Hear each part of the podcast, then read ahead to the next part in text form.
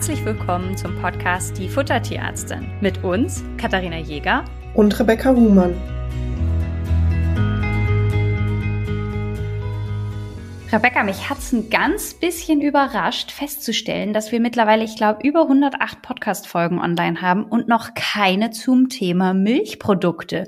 Also klar, als wir über Proteine und so gesprochen haben, haben wir das Thema Milchprodukte immer mal ein bisschen mit angeschnitten. Aber es wird höchste Zeit, dafür eine eigene Folge zu machen. Denn ich nutze Milchprodukte. Ich merke, dass ich mich immer wieder dabei erwische, in Anführungsstrichen, wie ich die super gerne in Rationen integriere. Und ich ähm, ja, bekomme regelmäßig Überraschungen auf der anderen Seite, dass sie Milchprodukte, geht denn das so einfach bei Hund und Katze? Äh, hast du da ähnliche Erfahrungen gemacht, dass die Leute eher irritiert sind? Genau, und ich hatte gerade lustigerweise die letzte Beratung vor unserem Termin hier. Da ging es noch darum, ob dann die Milchprodukte laktosefrei sein müssen oder nicht. Also es scheint irgendwie immer ein Thema, weil irgendwie ist es beliebt. Also ich habe das Gefühl, viele füttern es auch gerne, viele Tiere mögen es gerne. Aber irgendwie kursiert auch manchmal eine Unsicherheit drumherum oder eine Skepsis, ob das jetzt wirklich gut ist. Und da können wir heute mal so ein bisschen mit aufräumen und später auch noch erzählen, was es mit dem Laktosegehalt auf sich hat. Genau, und zwar, wir können ja erstmal damit anfangen. Milchprodukte gibt es natürlich in verschiedenen Versionen. Also ihr könnt natürlich einen Quark nehmen, ihr könnt Joghurt nehmen, Hüttenkäse, aber auch ganz klassisch der Käse als kleines Leckerli oder äh, so ist natürlich auch immer super beliebt. Und wenn man es jetzt als, ja, als Proteinquelle betrachtet, denn das ist es, es enthält vor allen Dingen auch Protein, kann man da sehr gut einen Teil des Proteinbedarfs über Milchprodukte decken. Und dann, gerade bei Quark, finde ich das immer sehr praktisch, den gibt's in verschiedenen Fettgehalten. Also ganz mager, Mittelfett oder sehr fett. Und da kann ich immer je nach Plan so ein bisschen variieren, welchen ich gerne hätte. Wobei ich ehrlich bin, den 40er habe ich, glaube ich, noch nie in der Ration benutzt. Also entweder nehme ich den mageren oder den mit 20 Prozent. Echt? Ich habe den Sahnequark schon benutzt. Okay. Ja, ist ja auch völlig in Ordnung. Denn ihr müsst euch überlegen, der ist dann sehr, sehr fett und dann hängt es natürlich auch von der gesamten Restportion ab. Habe ich irgendwelche Milchprodukte ver vergessen bei meiner Aufzählung? Ist dir da jetzt noch was durchgerutscht? Hattest du Joghurt mit drin? Ich glaube, du warst irgendwie bei allem anderen außer beim Joghurt. Oh, das kann sein. Auch da gibt es natürlich zum Beispiel den normalen Joghurt oder, also ne, ne, wir sprechen jetzt so hier so von so Naturjoghurt oder eben von ähm, griechischem Joghurt. Der hätte dann so ungefähr 10% Fett, falls man ein bisschen mehr Energie geben kann. Frischkäse ginge noch in moderaten Mengen. Ne, wenn nicht der Salzgehalt zu hoch ist. Was spannend ist, die Proteingehalte sind ein ganz bisschen unterschiedlich und daher nutze ich gerne den Quark. Ich finde, der hat immer ein schönes Fett-Energie-Protein-Verhältnis. Beim Hüttenkäse ist es so, dass der immer ein bisschen salziger ist. Also der wäre jetzt zum Beispiel bei Nieren- oder ähm, Herzpatienten muss man immer ein bisschen schauen, ob das passen würde. Der ist aber oft sehr beliebt, weil er so bekannt ist, die meisten nehmen Hüttenkäse, wenn die Tiere Magen-Darm-krank sind. Also das haben die so ein bisschen in diesem Huhn-Hüttenkäse, Reis, äh, Schonkost ist das immer so ein bisschen mit drin. Das heißt, Hüttenkäse haben viele. Und warum kann man Milchprodukte nutzen? Als Kiwi sehr klein war, habe ich immer sehr gerne Quark in Futterspielzeuge getan. Denn man muss dazu sagen, Kauspielzeuge sind unbeaufsichtigt keine gute Idee. Ne? Also die können eure Tiere abschlucken und sich dann irgendwie verletzen. Und deswegen sollte man eben, wenn man die Tiere nicht unter Aufsicht hat, keine Kauartikel geben. Und bei einem ja, Futterspielzeug mit Quark tue ich mich immer ein bisschen leichter. Achtung, bei Junghunden geht natürlich auch die Schleckmatte. Da hat Kiwi einfach mal ganz frech ein Stück abgebissen. Das weiß ich jetzt nicht, ob ich das so uneingeschränkt empfehlen kann. Aber so langfristig könnt ihr natürlich Schleckmatten mit Milchprodukten sehr, sehr gut auch befüllen. Rebecca, jetzt lass uns mal so ein bisschen zu den Mythen der Milchgeschichten kommen. Laktose hast du eben schon angesprochen. Ein anderer Mythos ist immer, ja, Milchprodukte sind doch sehr kalziumreich. Was würdest du denn dazu sagen? Genau, das kommt irgendwie von den Menschenkindern, würde ich sagen. Ich habe das auch noch so im Kopf, dass früher immer gesagt wurde, hier, du musst Milch trinken, da ist Kalzium drin. Und da ist einfach das Problem, dass der Kalziumbedarf unserer Hunde und Katzen so hoch ist, dass wir den nicht decken können über die Milchprodukte. Also ne, wir können so ganz grob über den Daumen peilen, dass ungefähr dreimal so viel an Kalzium ist, was benötigt wird bei den Tieren im Vergleich zum Hund.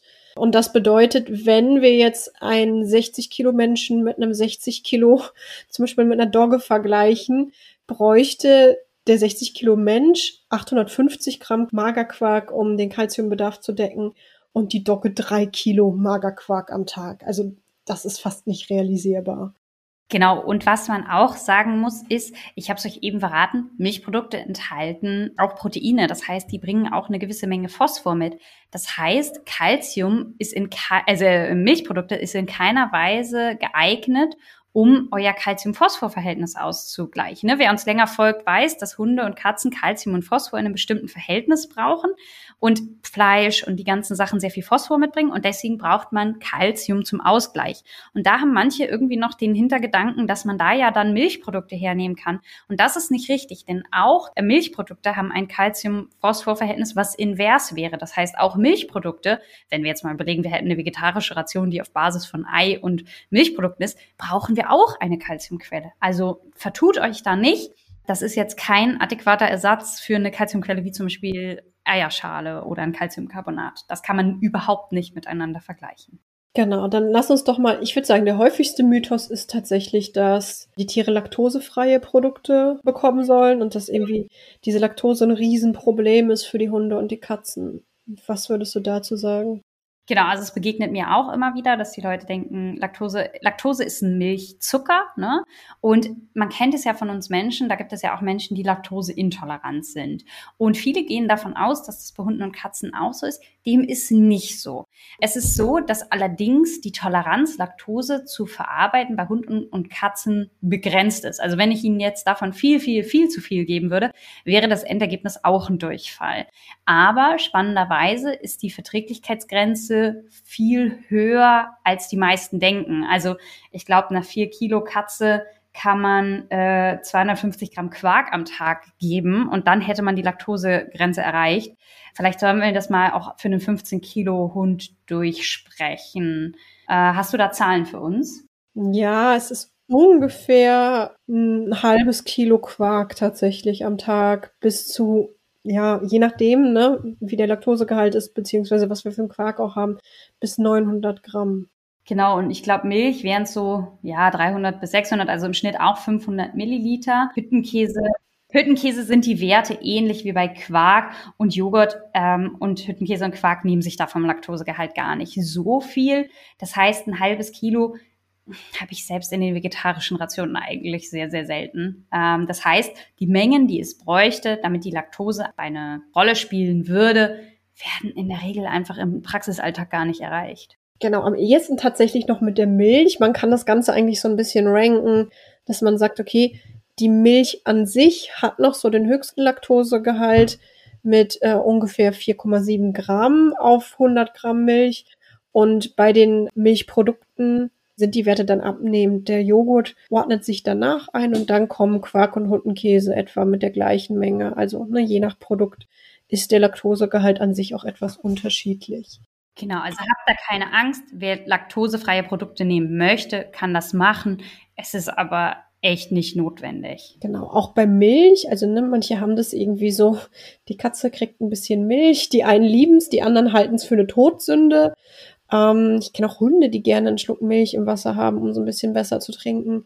Das geht und man kann so als Faustregel sagen, dass 20 Milliliter Milch pro Kilogramm Tiergewicht und Tag meistens von der Laktosemenge her noch ganz gut vertragen werden.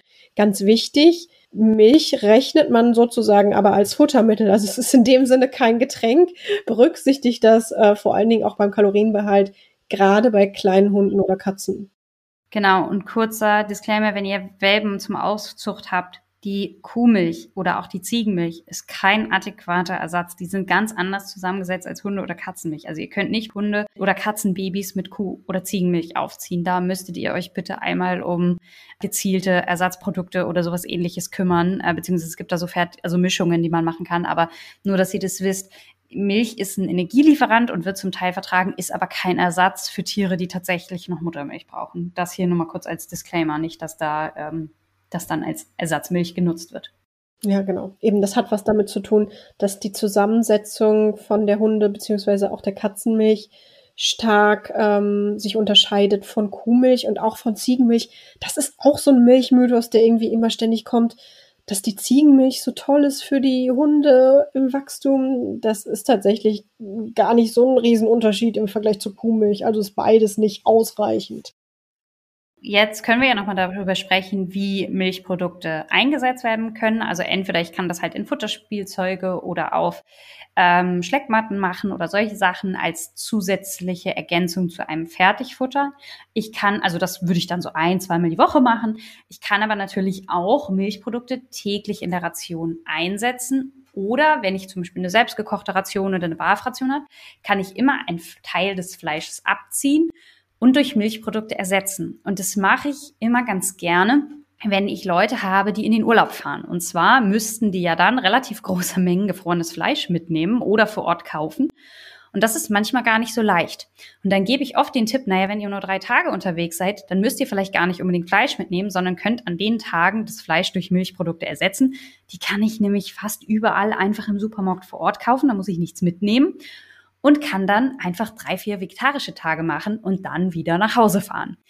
Bitte testet es aber bitte zu Hause vorher aus, ob euer Tier das verträgt. Nicht, dass ihr im Urlaub seid und äh, eure ganze Erholung dahin ist, weil ihr nachts viermal raus müsst und euer äh, Hund irgendwie Durchfall hat. Das ist natürlich nicht die Idee. Aber grundsätzlich wäre das zum Beispiel eine, eine Möglichkeit. Andere machen ein, zwei vegetarische Tage in der Woche. Auch das wäre möglich. Ja, fällt dir noch was ein, was ich jetzt vergessen habe, wie man das einsetzen kann?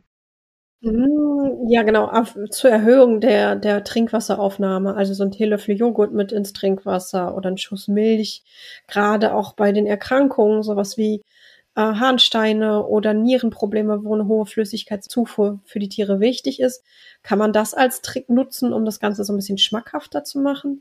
Eben, wie gesagt, ein Hauch und jetzt nicht ne, äh, unendlich viele Mengen. Und bitte denkt dran, wenn ihr sowas macht zur Verbesserung der Wasseraufnahme, das muss mehrmals täglich gewechselt werden, gerade im Sommer, sonst wird es ein bisschen eklig. Genau, was ich auch manchmal ganz gerne mache, aber das sollte vielleicht lieber mit Berechnung erfolgen, ist, Manchmal ist es so, dass wenn ich ein Tier mit sehr hohem Energiebedarf habe, die Nährstoffaufnahme mit einem Fertigfutter, also gerade mit einem Trockenfutter, teilweise sehr, sehr, sehr hoch wird. Und dann kann ich das Ganze reduzieren, kann das Ganze mit zum Beispiel Kartoffelflocken ergänzen, dann hat das Tier schon genug Energie aufgenommen und dann wird oft die Proteinzufuhr ein bisschen knapp. Und dann nehme ich einen Magerquark dazu in der Menge, wie es passt und praktisch umsetzbar ist und kann da sehr, sehr schöne Rationen machen und habe mitunter auch großes Volumen. Ne? Also auch das wäre zum Beispiel eine Überlegung, wenn ich ein Tier habe, das übergewichtig ist und ich möchte da mehr Volumen reinhaben, kann auch ich da Milchprodukte nutzen, um das Ganze zu ersetzen.